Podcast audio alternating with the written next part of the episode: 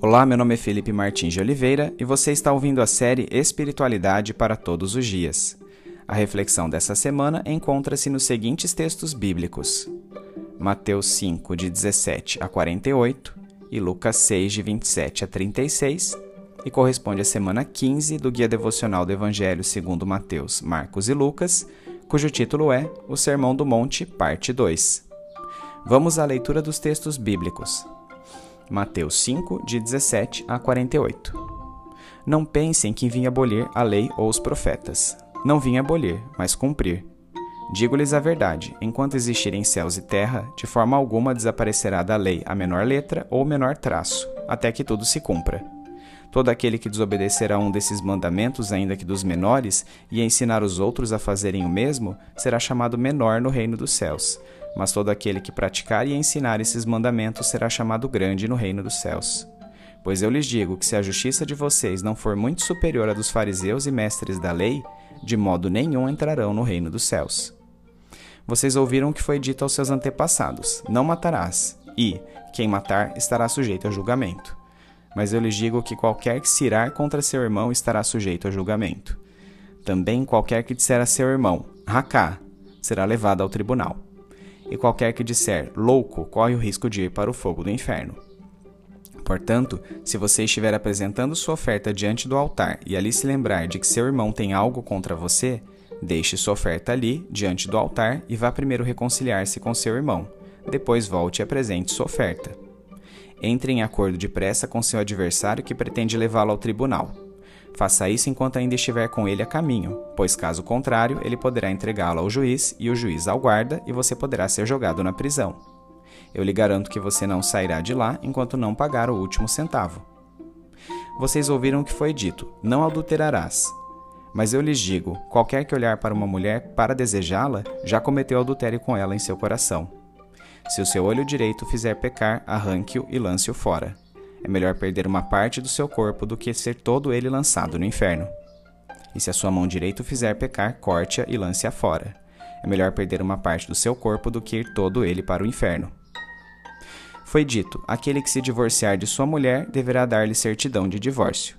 Mas eu lhes digo que todo aquele que se divorciar de sua mulher, exceto por imoralidade sexual, faz com que ela se torne adúltera, e quem se casar com a mulher divorciada estará cometendo adultério. Vocês também ouviram que foi dito aos seus antepassados: Não jure falsamente, mas cumpra os juramentos que você fez diante do Senhor. Mas eu lhes digo: não jurem de forma alguma, nem pelos céus, porque é o trono de Deus, nem pela terra, porque é o estrado de seus pés, nem por Jerusalém, porque é a cidade do grande rei. E não jure pela sua cabeça, pois você não pode tornar branco ou preto nem um fio de cabelo.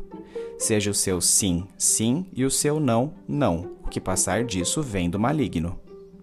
Vocês ouviram que foi dito olho por olho e dente por dente. Mas eu lhes digo: não resistam ao perverso. Se alguém o ferir na face direita, ofereça-lhe também a outra. E se alguém quiser processá-lo e tirar-lhe a túnica, deixe que também leve a capa. Se alguém o forçar a caminhar com ele uma milha, vá com ele duas. Dê a quem lhe pede, não volte as costas àquele que deseja pedir-lhe algo emprestado. Vocês ouviram que foi dito: ame o seu próximo e odeie o seu inimigo. Mas eu lhes digo: Amem os seus inimigos e orem por aqueles que os perseguem, para que vocês venham ser filhos de seu Pai que está nos céus. Porque ele faz raiar o seu sol sobre maus e bons, e derrama chuva sobre justos e injustos. Se vocês amarem aqueles que os amam, que recompensa vocês receberão? Até os publicanos fazem isso. E se saudarem apenas os seus irmãos, o que estarão fazendo demais? Até os pagãos fazem isso. Portanto, sejam perfeitos, como perfeito é o Pai Celestial de vocês. Lucas 6, de 27 a 36. Mas eu digo a vocês que estão me ouvindo: amem os seus inimigos, façam o bem aos que os odeiam, abençoem os que o amaldiçoam, orem por aqueles que os maltratam. Se alguém lhe bater numa face, ofereça-lhe também a outra. Se alguém lhe tirar a capa, não impeça de tirar-lhe a túnica. Dê a todo aquele que lhe pedir, e se alguém tirar o que pertence a você, não exija que devolva.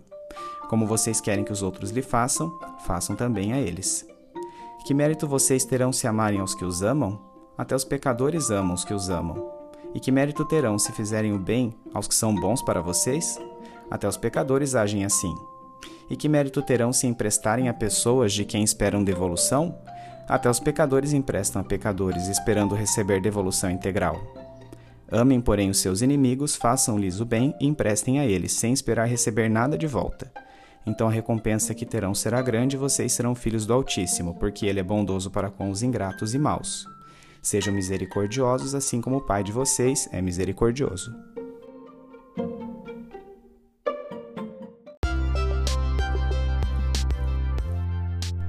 Os versículos lidos detalham as atitudes esperadas dos cidadãos do reino de Deus, sobre o qual Jesus discorreu nas passagens de nossa reflexão da semana anterior.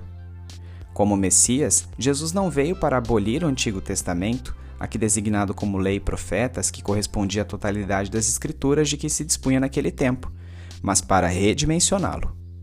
Tal mudança, conforme consta em Mateus 5, de 18 a 20, necessariamente passa pelo combate ao legalismo que se tratava de guardar a lei apenas na aparência para supostamente conquistar méritos diante de Deus, desrespeitando-a no íntimo. Isso equivalia a seguir a letra da lei, desconsiderando seu espírito. Nos versículos que seguem, Jesus ofereceu alguns exemplos desse legalismo e os contrapôs com a atitude esperada dos cidadãos do reino de Deus, resgatando o sentido original da lei que havia sido perdido na religiosidade judaica. Respeitando a sequência de Mateus, os assuntos tratados são assassinato, adultério, juramentos, vingança e tratamento aos inimigos. Todos os exemplos de conduta dados adiante seguem o formato. Vocês ouviram o que foi dito aos seus antepassados, seguido de mas eu lhes digo. Tais expressões pretendem denotar que Jesus, como Messias, é o novo Moisés, reinterpretando as Escrituras. O denominador comum destas reavaliações é equiparar a severidade das intenções à prática propriamente dita do pecado. Com isso, Jesus elevou a ética da lei, tornando-a uma lei do coração ao invés de um mero conjunto de regras. Embora a lei mosaica tenha advertido contra o assassinato, Jesus afirmou que a simples manifestação de ira deveria ser encarada com a mesma severidade. Para Jesus, a seriedade de um insulto verbal é tão expressiva que seria passível de punição pelo sinédrio, ou até mesmo de tornar o indivíduo réu do fogo do inferno. Isso significa que a ofensa irada contra um ser humano era tão grave quanto uma heresia contra o próprio Deus. O homem que afirma amar a Deus não pode manifestar ódio contra os seres humanos. Por conseguinte, reconciliações com irmãos têm precedência sobre qualquer ato de culto a Deus. Mesmo perante os inimigos, acordos são mais sensatos do que um julgamento civil. Se uma pessoa pretende processá-lo perante um tribunal, diz Jesus, tente de todas as maneiras reconciliar-se com ela, pois é melhor resolver a questão informalmente do que correr o risco de ser preso. Jesus passou então a discorrer sobre adultério. A lei judaica definia adultério como estabelecimento de relações sexuais com a esposa ou noiva de um homem judeu.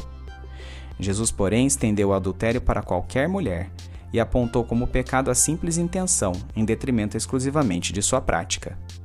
Em outras palavras, se houver disposição mental a cometer adultério para Deus, é como se ele já tivesse sido executado. Nesse contexto, Mateus 5, de 29 a 30 exprime como nossa santificação deve ser buscada com seriedade extrema. Obviamente, Jesus não está ensinando aqui a automutilação literal, mas sim que devemos lidar com o pecado de modo tão drástico quanto necessário. Continuando a exemplificar a ética da lei, Jesus abordou a questão do divórcio. De acordo com os costumes judaicos, se um homem decidisse se separar de sua esposa, deveria dar-lhe carta de divórcio. O documento significava literalmente certificado de abandono, dando à mulher permissão legal para casar-se novamente com outro homem. Na cultura judaica dos tempos de Jesus, o divórcio favorecia o homem e marginalizava a mulher. O homem podia requisitar o divórcio, mas não a mulher, e era comum que um homem se divorciasse de sua esposa pelos motivos mais banais, Jesus, todavia, restringiu o divórcio apenas aos casos de infidelidade conjugal, pois, se a separação se desse por outras razões e o homem e a mulher contraíssem novos matrimônios com outros cônjuges, aos olhos de Deus estariam cometendo adultério. O tópico seguinte são os juramentos. Os judeus juravam pelo céu, pela terra, por cidades como Jerusalém, por partes do corpo, pela sinagoga, pelo templo e até mesmo pelo nome de Deus. Entretanto, consideravam apenas os juramentos pelo nome de Deus suficientemente importantes para serem cumpridos. Os demais votos nessa forma de pensar podiam ser falsamente estruturados. Com isso, tais asseverações, ao invés de endossarem a honra, haviam debilitado a honestidade nas relações. Por esse motivo, Jesus condenou todo e qualquer tipo de juramento, de maneira que o indivíduo deve ser íntegro a ponto de um simples sim ou não inspirar confiança suficiente que dispensasse essa prática. Dito de outra forma, a garantia de honestidade de uma pessoa deve advir simplesmente da certeza do cumprimento de sua palavra. O próximo assunto de que Jesus trata é a vingança. No Antigo Testamento, a lei de talião, olho por olho, dente por dente, fora incorporada para evitar punições desproporcionais, já que famílias inteiras eram dizimadas por causa de assassinatos pontuais.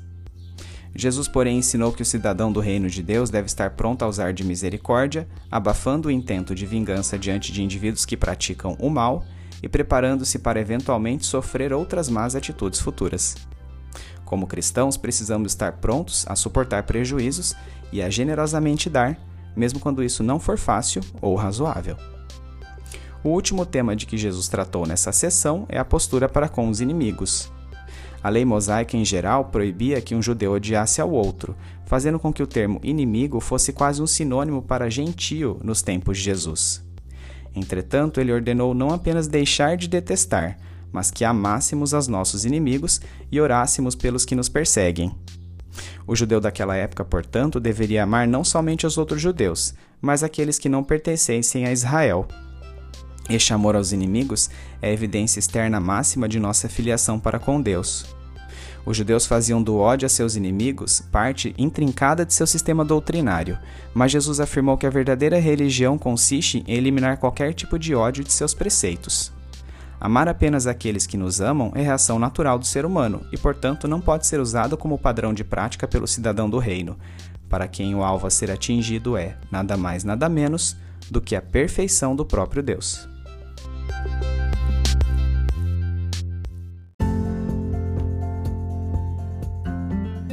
Aplicação prática. Assim como a lei da antiga aliança foi promulgada no monte, o Sinai, a lei da nova aliança também foi anunciada de uma montanha. Nesse sentido, Jesus é o legislador supremo, o Moisés perfeito. O Sermão do Monte mostra-nos que Jesus não veio abolir a lei mosaica, mas reinterpretá-la, a fim de resgatar seus princípios fundamentais. Para tanto, Jesus aprofundou sua ética, tornando-a universal. Ao colocar a perfeição de Deus como padrão exigido do cidadão do reino, Jesus acena para práticas inatingíveis unicamente pelos esforços humanos. De fato, não alcançaremos esse alvo somente em nossa existência terrena, mas o completaremos quando Jesus retornar novamente à Terra para transformar-nos à sua imagem. Isso, no entanto, não deve servir de desculpa para que diariamente não empreendamos esforços rumo à santificação. Temos uma responsabilidade dependente do Espírito Santo de Deus para essa empreitada. Sozinhos nada podemos, mas há sim uma parcela de abnegação, sacrifício, perseverança e disciplina que precisamos constantemente cultivar em direção ao abandono do pecado. Quanto mais nos colocarmos de maneira ativa e não passivamente à disposição do Espírito Santo, mais ele nos capacitará à prática dessas virtudes. Ninguém pode observar o espírito da lei sem antes ter sido regenerado. Não somos justificados porque cumprimos a lei, mas cumprimos a lei porque fomos justificados. Se nossa justificação dependesse de nossas ações, qualquer mínimo deslize seria suficiente para nossa condenação. Diante, contudo, da certeza de nossa salvação por meio de Jesus Cristo, podemos alcançar graça e misericórdia quando pecamos, pois é a reputação de Cristo que está diante de Deus em lugar da nossa. Mas cuidado, não sejamos levianos para com esta graça que nos foi barata, mas custou a vida de nosso Senhor. Que nossos pecados sejam acidentes de percurso ao invés de premeditados. Que aprendamos a agir preventivamente reconhecendo as más intenções que geram nossas faltas. Façamos uma análise realista de quem somos, a fim de que não tropecemos sempre nos mesmos erros. Que, pelo trabalhar do Espírito Santo, sejamos melhores amanhã do que somos hoje.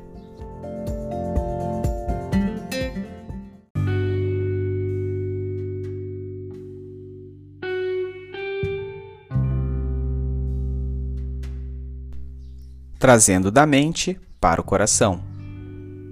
Nesta agradável manhã chuvosa, debaixo das cobertas, quero elevar minha alma ao Senhor em gratidão por todo o bem que me tem proporcionado. Obrigado pelo sustento, pela provisão e por conceder-me muito mais do que necessito. Uma inspiração profunda capta a deliciosa umidade do ar. O som das gotas de chuva parece uma melodia de fundo. O conforto desse dia que se inicia faz-me pensar no Maestro que rege todos esses elementos da natureza. Por um instante, toda a complexidade de minha rotina, trabalho, adversidades e lutas parece esvair-se perante suas obras. A chuva fraca dá lugar a um forte temporal, fazendo-me lembrar de seu poder e soberania. Por mais que eu tente imaginar sua grandeza como um rei assentado sobre as nuvens ou como uma imensa luz amorfa que permeia os céus, nenhuma correlação de minha mente é capaz de captar uma ínfima parte de sua essência. E apesar de toda essa grandeza, ao refletir sobre passagens bíblicas como as que acabei de ler, percebo que a revelação que o Senhor precisava ter feito a mim e a todo mundo já se concretizou na figura de Jesus Cristo. Seus ensinos refletem o contato com a real natureza de Deus, desconhecida do ser humano comum. Suas palavras desvendam a vontade do Senhor para nossas vidas. Oh, mas que dificuldade colocar todos esses princípios em prática. Como cristão desde minha infância, estou habituado a ouvir pregações que contrastam lei e graça. Minha leitura bíblica procurava sempre fazer esse tipo de distinção. Não estou acostumado a conciliar a lei com a graça. Mas é exatamente isso a que Jesus me convida hoje, a olhar para a lei pelas lentes da graça. Quão severa é a ética do reino, quão rigorosas as suas prescrições. A porta é estreita e o caminho é árduo demais. Se eu fosse tomar as palavras de Jesus em seu sentido literal, há muito tempo já me teria mutilado inteiro, e não me restaria qualquer parte do corpo por causa dos pecados que cometi, seja por ação efetiva, seja por intenção. Peco todos os dias, mesmo que não faça o mal pela ótica do reino, o simples fato de deixar de fazer o bem me condena. Um sentimento de desespero vem sobre mim. Não estou à altura de todas essas exigências. Senhor, eu não consigo. Mas talvez seja isso mesmo que Jesus quis que todos nós concluíssemos diante de sua reinterpretação da lei: que não somos dignos, que não conseguimos, que Deus é quem executa todas as coisas e graciosamente intervém a nosso favor. Que meus registros de vida foram substituídos pela reputação do próprio Filho de Deus, e alicerçado nesta confiança, posso ter a certeza de alcançar misericórdia e graça de Sua parte. Em Jesus, não estou mais sob a condenação da lei, mas por causa dele posso cumprir Suas ordenanças hoje muito mais do que ontem. Espírito Santo de Deus, ensine-me o caminho desta responsabilidade dependente no combate ativo, resignado e doloroso de meus pecados, para que eu seja digno de ser cidadão deste reino dos céus. Amado Jesus, obrigado por ser meu advogado perante Deus Pai.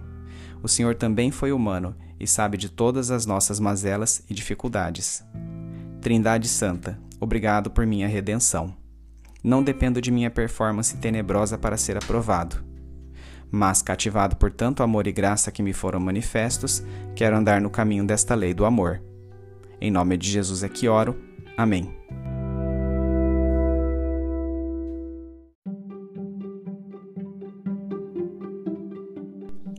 Medite mais sobre este texto ao longo da semana. Domingo, leia os textos de Mateus 5, 17 a 48 e Lucas 6, de 27 a 36 bem como os comentários sobre eles. Segunda-feira. Por que, pelos versículos bíblicos que acabamos de ler, Jesus pode ser chamado de o novo Moisés?